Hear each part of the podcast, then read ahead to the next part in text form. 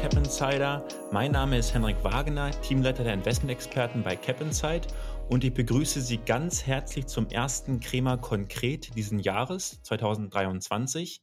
Ich bin heute in Frankfurt und wie der Name es schon verrät, ist mein Gast heute wieder Werner Kremer, Chefvolkswirt von Lazar Asset Management. Moin, Herr Kremer. Moin, moin an alle. Moin, Herr Kremer. Wir sind heute hier in Frankfurt. Danke für die Einladung. Ähm, das Jahr ist jetzt mal gerade drei Wochen alt.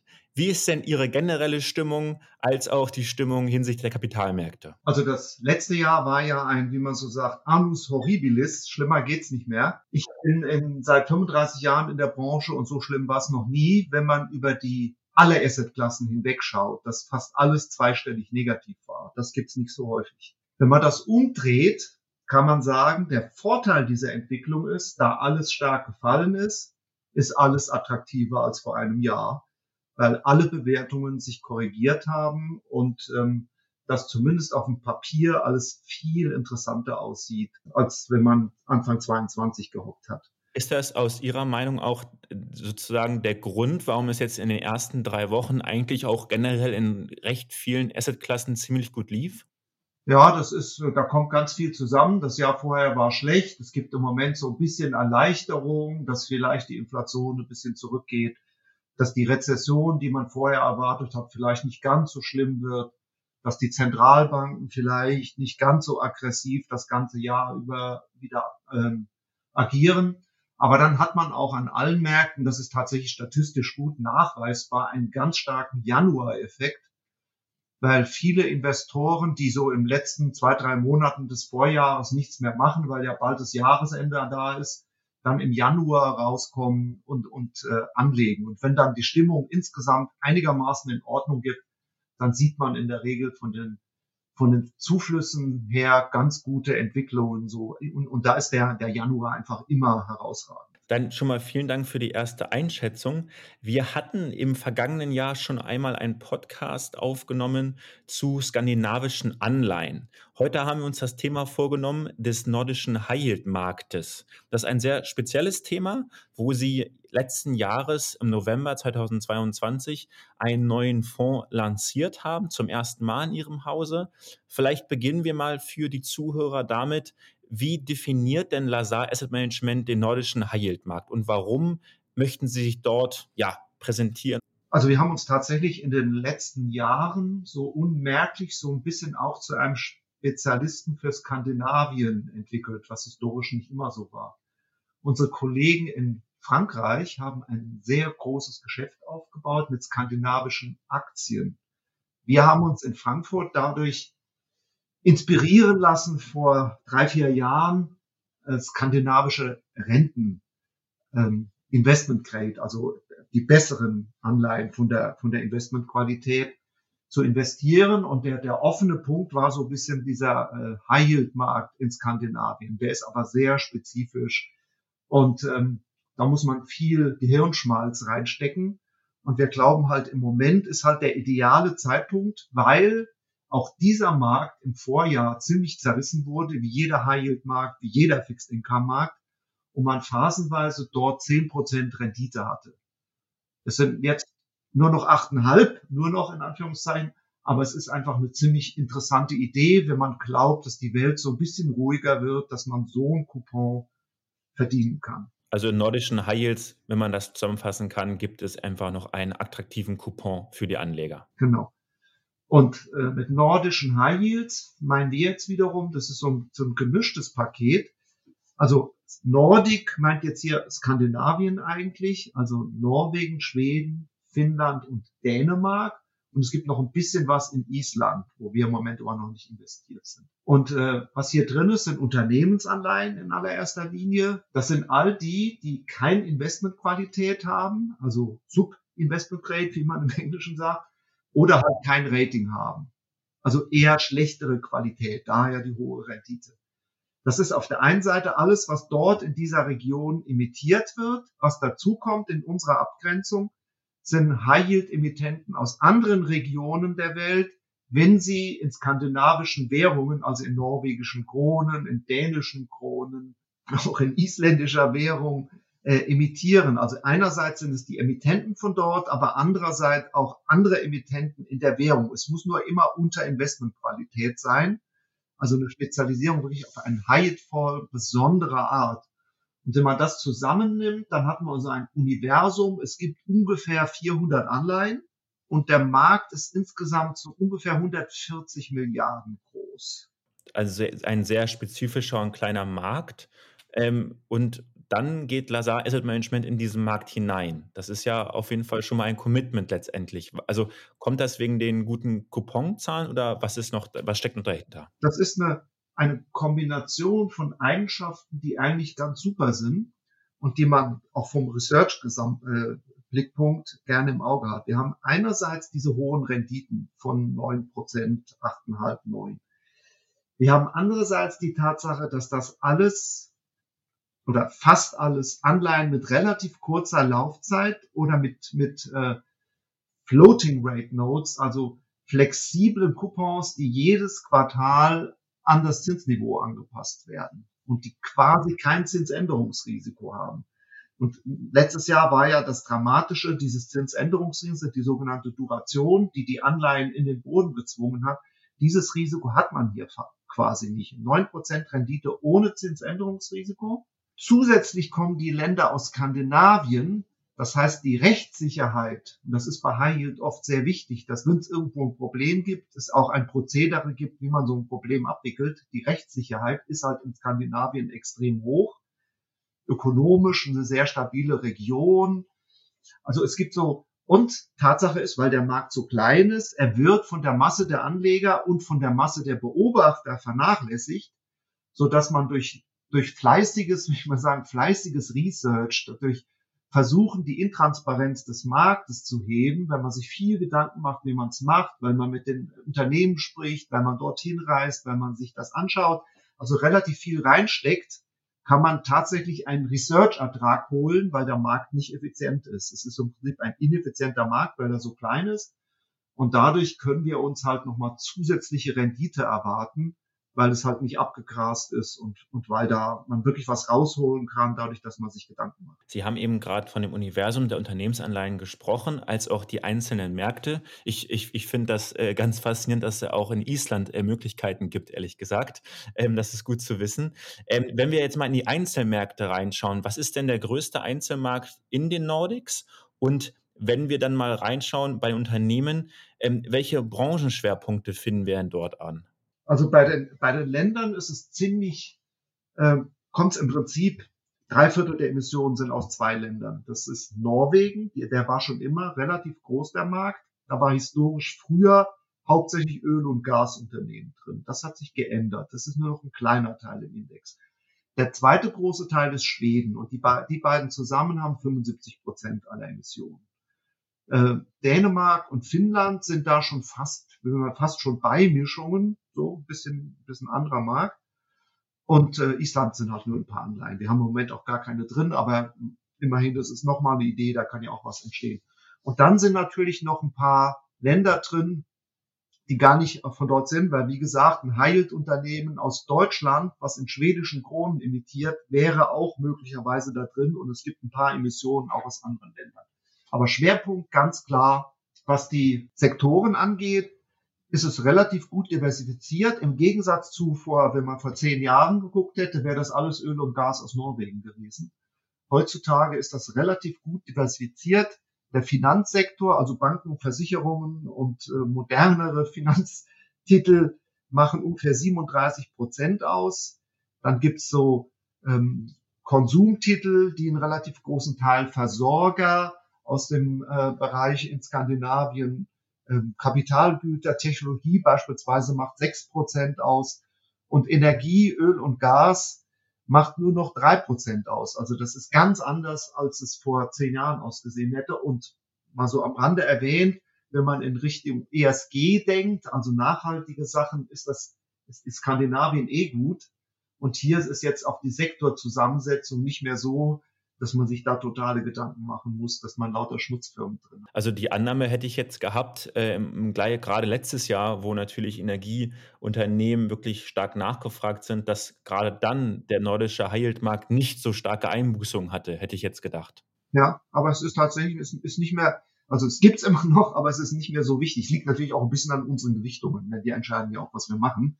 Aber grundsätzlich ist es heute, würde ich sagen, ein relativ gut diversifizierter Markt, was, was äh, die Sektoren angeht. Können Sie auch noch mal ein paar Unterschiede aufzeigen, ähm, wie es zu anderen High-Yield-Märkten im Vergleich aussieht? Also sagen wir den europäischen oder ähnliches, um da einfach mal ein paar Abgrenzungen zu sehen? Die Funktionalität ist natürlich grundsätzlich ähnlich. High Yield heißt, dass es Sub-Investment Grade ist. Das ist, das ist eine Abgrenzung klar.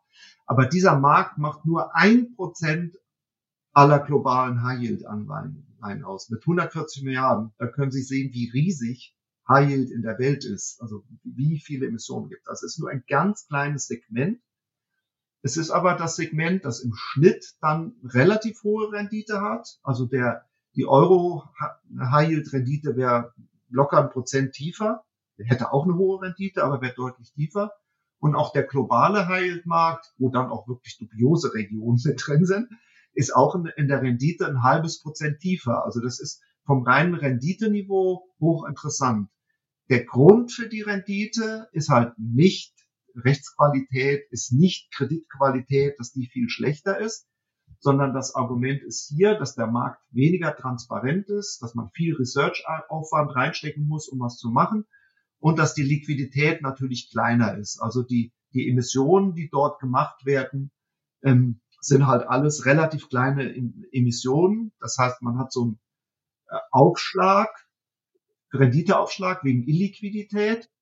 Das ist auch ein Produkt, was man eher zum Kaufen und Halten nimmt. Also ein Monat da reingehen macht keinen Sinn, sondern man muss im Prinzip möglichst lange die Emissionen halten, weil man dann den hohen Coupon verdient. Rein raus kostet wegen Geld, Geldbriefspannen relativ viel Ertrag, also das macht keinen Sinn. Und der letzte Punkt habe ich schon mal erwähnt, aber das ist ganz wichtig, das sind hauptsächlich Floater und Kurzläufer. Das ist in anderen High-Yield-Märkten anders, weil die äh, Skandinavien hat so eine Floater-Tradition, gibt's auch bei anderen äh, Produkten ganz stark. Und damit habe ich ein kleineres Zinsänderungsrisiko, äh, falls die Zinsen nochmal in der Phase deutlich steigen wie im letzten Jahr. Also das hat im letzten Jahr den Anleihen geholfen, weil es halt Floater waren und würde auch nach vorne hin immer noch helfen, wenn, wenn der Zinsanstieg doch noch nicht vorbei ist, wie wir es ja vermuten eigentlich. Herr Kremer, gibt es einen Unterschied hinsichtlich der Volatilität? Weil ich habe auch schon privat öfter mal geschaut, äh, nach sozusagen nach Nordic Alpha, auch bei Aktien. Ähm, dort habe ich auf der passiven Seite eigentlich nichts Passendes gefunden ähm, in den Nordics. Ähm, würde ja bedeuten, wenn es keine ETFs gibt in diesem Markt, dass auch nicht so viel Liquidität letztendlich in den Markt kommt, würde für mich bedeuten, dass es weniger Volatilität gibt. Wie sehen Sie das? Also zunächst mal, wenn man so schaut, kann man den Markt nicht so gut verfolgen. Es gibt keinen Index, wo man dann historisch so rechnen kann, wie war die Volatilität von dem Index im Vergleich zum europäischen High-Yield-Markt oder zum globalen High-Yield-Markt, weil es ist halt so, so relativ intransparent, kleine Emissionen muss man sich zusammensuchen, es gibt keinen Indexanbieter. Diese Tatsache hat sozusagen so zwei Aspekte ein bisschen. Weil weniger Liquidität da ist, weil weniger Marktgeschehen sozusagen ist, ist die Volatilität in normalen Phasen nicht höher als der normale Index, eher ein bisschen niedriger als Euro High Yield oder ähm, Global High Yield. Der, der bisschen kritische Punkt, wenn man so will, ist die Tatsache, dass wenn dann mal Krisen aufkommen oder die Welt, der, der Anleger meint, die Welt würde untergehen, da werden solche illiquiden Anleihen oft besonders panisch verkauft. Dann gibt's so, so richtige Spikes in der Volatilität. Also dann hat man drei Monate, die ganz übel sind, dann reißt alles auseinander. Und äh, dann heißt es für uns oder auch für, für den Anleger im Fonds, man muss einfach ruhig bleiben. Diese Phasen dauern nicht ewig. Das sind hochqualitativ hochwertige High-Yield-Unternehmen in Skandinavien. Man darf sich da nicht verrückt machen und nach drei Monaten beruhigt sich das Ganze wieder und die Volatilität geht wieder runter. Also es ist so ein bisschen doppeldeutig. Normalerweise ist die Volatilität kleiner. In Krisen kann die Volatilität größer werden und man muss einfach cool bleiben. Wie haben sich denn in, den Letz in letzter Zeit im Nordic High Yield Markt die Spreads entwickelt? Nicht überraschend. 2022 ähm, war, war schlecht wie alles in Fixed Income. Da sind auch die Spreads rausgelaufen, allerdings nicht dramatisch. Das Hauptproblem war der Zinsanstieg von vorne. Das sind ja Floater und Kurzläufer. Und mit den, mit den Zinserhöhungen überall in Europa, auch in Skandinavien, hat es da vorne die Zinsen ein bisschen hochgedrückt und das hat so ein bisschen Schwierigkeiten gemacht im Markt. Wie gesagt, Fixed Income ne, war letztes Jahr alles gleich. Ähm, allerdings, und ich habe ja am Anfang gesagt, mit, mit den Renditen rumgemacht, also im Höhepunkt des letzten Jahres waren die acht, äh, waren die zehn. Und äh, in den letzten Wochen, weil sich ja der Fixed Income Markt beruhigt hat über die letzten drei Monate, sind die Spreads natürlich auch reingelaufen und mit den fallenden Renditen überall auch die Renditen durch deutlich runtergekommen, so dass wir heute nur noch äh, Renditen von ungefähr so achteinhalb, achteinviertel haben. Und man sieht da schon, das ist schon eine richtig heftige Bewegung. Sobald der Markt sich beruhigt und dann hat man in so einem Markt halt auch schon eine positive Bewegung auch bei den Renditen. Wenn Sie in den nordischen High-Yield-Markt äh, investieren, sind natürlich auch die Währungen relativ interessant. Ähm, hedge, äh, sichern Sie diese ab oder wie ähm, ja, traden Sie letztendlich dort? Und was gibt es für Chancen auch für einen Anleger, wenn man in die norwegische Krone oder in die schwedische Krone investiert? Wir haben im Grunde drei Währungen. Fin Finnland hat ja den Euro. Volatilität äh, hoch ist also relativ hoch ist in der norwegischen Krone. Das ist eine Währung, die halt so ein bisschen an Öl und Gas hängt und an Risikoauf- und Abschlägen. Da ist ein bisschen Bewegung drin. Die ähm, schwedische Krone ist schon wesentlich weniger volatil. Da ist die Währung so na, recht entspannt. Äh, fast keine Bewegung ist in der dänischen Krone, weil die ist stark angebunden an den Euro. Ja, die, die, da gab es ja auch Pläne, dass die irgendwann den Euro bekommen sollen. Das ist also, da gibt es fast gar keine Bewegung. Also wenn man, also wenn man Chancen sucht, hat man die in der norwegischen Krone. Bei unseren anderen skandinavischen Fonds machen wir dort auch relativ viel. Also da kann man auch an der Währung was verdienen. Wir haben uns allerdings entschieden, jetzt hier im, in diesem High Yield Fonds klar zu zeigen, das ist ein Anleihenfonds und kein Währungsfonds. Und dort sind alle Währungen. Und weil die Hedgekosten, das ist auch nicht Euro-Dollar oder sowas, also die sind relativ moderat. Man verliert dann vielleicht ein Viertelprozent oder halbes Prozent durch die Hedgerei. Aber dafür hat man halt auch die Performance des Rentenmarkts, ohne dass man sich allzu viel Gedanken machen muss. Ähm, und die Masse der Anleger, das ist halt unsere Erfahrung, will eigentlich gar keine Währungsrisiken haben, sondern will eher die Zinsen haben und die Coupons. Und ob man an der Währung ein bisschen mehr oder weniger verdient, ist für die meisten also eher die Sicherheit suchen des Hedges als die Chance des, der Währung. Herr Kremer, jetzt haben Sie schon gesagt, dass der nordische High-Yield-Markt eigentlich ein kleiner, aber feiner Markt ist. Wie groß ist denn Ihr äh, Nordics-Team sozusagen bei Lazar, um letztendlich wirklich ja, gutes Research zu betreiben und eben dann auch die richtigen äh, Anleihen auszuwählen? Also wir haben generell auf der Fixed Income Seite eine relativ enge Kooperation zwischen Frankfurt Rententeam und äh, dem französischen Rententeam. Das französische Rententeam hat eigentlich in starkem Maße auch die Spezialisierung auf High Yield. Wir haben eher die Spezialisierung auf die normalen Unternehmensanleihen mit so ein bisschen High Yield. Deshalb arbeiten wir bei solchen Produkten relativ, ran, äh, relativ eng mit den Teams zusammen. Wir haben in Frankreich auch noch dieses große Team nordische Aktien und Unternehmensanleihen hängen auch eng natürlich auch mit dem Aktienzyklus zusammen. Insofern gibt es auch da eine enge Zusammenarbeit. Wir haben jetzt von der Analyse her vier, fünf Leute in Frankfurt beschäftigt und sieben in Frankreich, so dass wir zwölf Analysten haben und dann noch die Aktienleute. Und äh, es gibt allerdings, das wäre die Analyse sozusagen, aber von denen sind dann zwei, wie es eigentlich auch üblich ist, die, die dedicated Portfolio Manager, die sich wirklich dann über die Portfoliokonstruktion, über das Zusammenbasteln des Portfolios, das Risikomanagement drauf konzentrieren. Also die anderen liefern quasi die, die Ideen zu von Einzelanleihen und Zinsstrukturkurven und sowas. Aber es gibt zwei, wegen der Vertretungsregel natürlich auch zwei Portfolio Manager, die sich auf das Produkt konzentrieren. Ja, wunderbar. Herr Kremer, ich glaube, unsere Zuhörer haben jetzt einen sehr, sehr guten Überblick erhalten vom nordischen High-Yield-Markt. Vielleicht zum Schluss, haben Sie noch eine Anekdote aus den Nordic-Ländern oder welche haben Sie schon bereist? Das wäre jetzt wahrscheinlich meine Anekdote. Ich war in allen Ländern Europas, aber noch nie in Skandinavien. Ah, das kann ja nicht sein. Dann, dann haben Sie auf jeden Fall jetzt noch was vor sich. Da müssen Sie unbedingt mal hin. Nennt ja tatsächlich die, die Kollegen hier diese neuerdings permanent in Skandinavien, aber dann ja eher beruflich. Ne? Ja. Aber bei mir ist es tatsächlich, ich glaube, ich war überall in Europa, aber noch nie in Nordeuropa, ähm, also in, in Skandinavien. Aber da habe ich jetzt vielleicht einen, einen Anreiz, mit dem Portfolio mal zu gucken, was wir da so drin haben. Kann ich ihm wärmsten empfehlen. Ich glaube, jeder, der mal in Oslo oder in Kopenhagen war, der, der schwärmt davon. Das kann ich jedenfalls von mir behaupten. Ja, ja das kann ich vorstellen. Perfekt, Herr Kremer. Dann sind wir schon am Ende. Vielen Dank für dieses ja, kurzlebige Gespräch zum nordischen High-Yield-Markt und ich freue mich jetzt schon auf die nächste Kremer Konkret Folge und bedanke mich ganz herzlich, dass ich bei Ihnen zu Besuch sein durfte. Wunderbar, vielen Dank. Bis dann. Wunderbar. Machen Sie es gut, liebe Cap Insider, und viel Spaß beim Zuhören. Machen Sie es gut. Tschüss.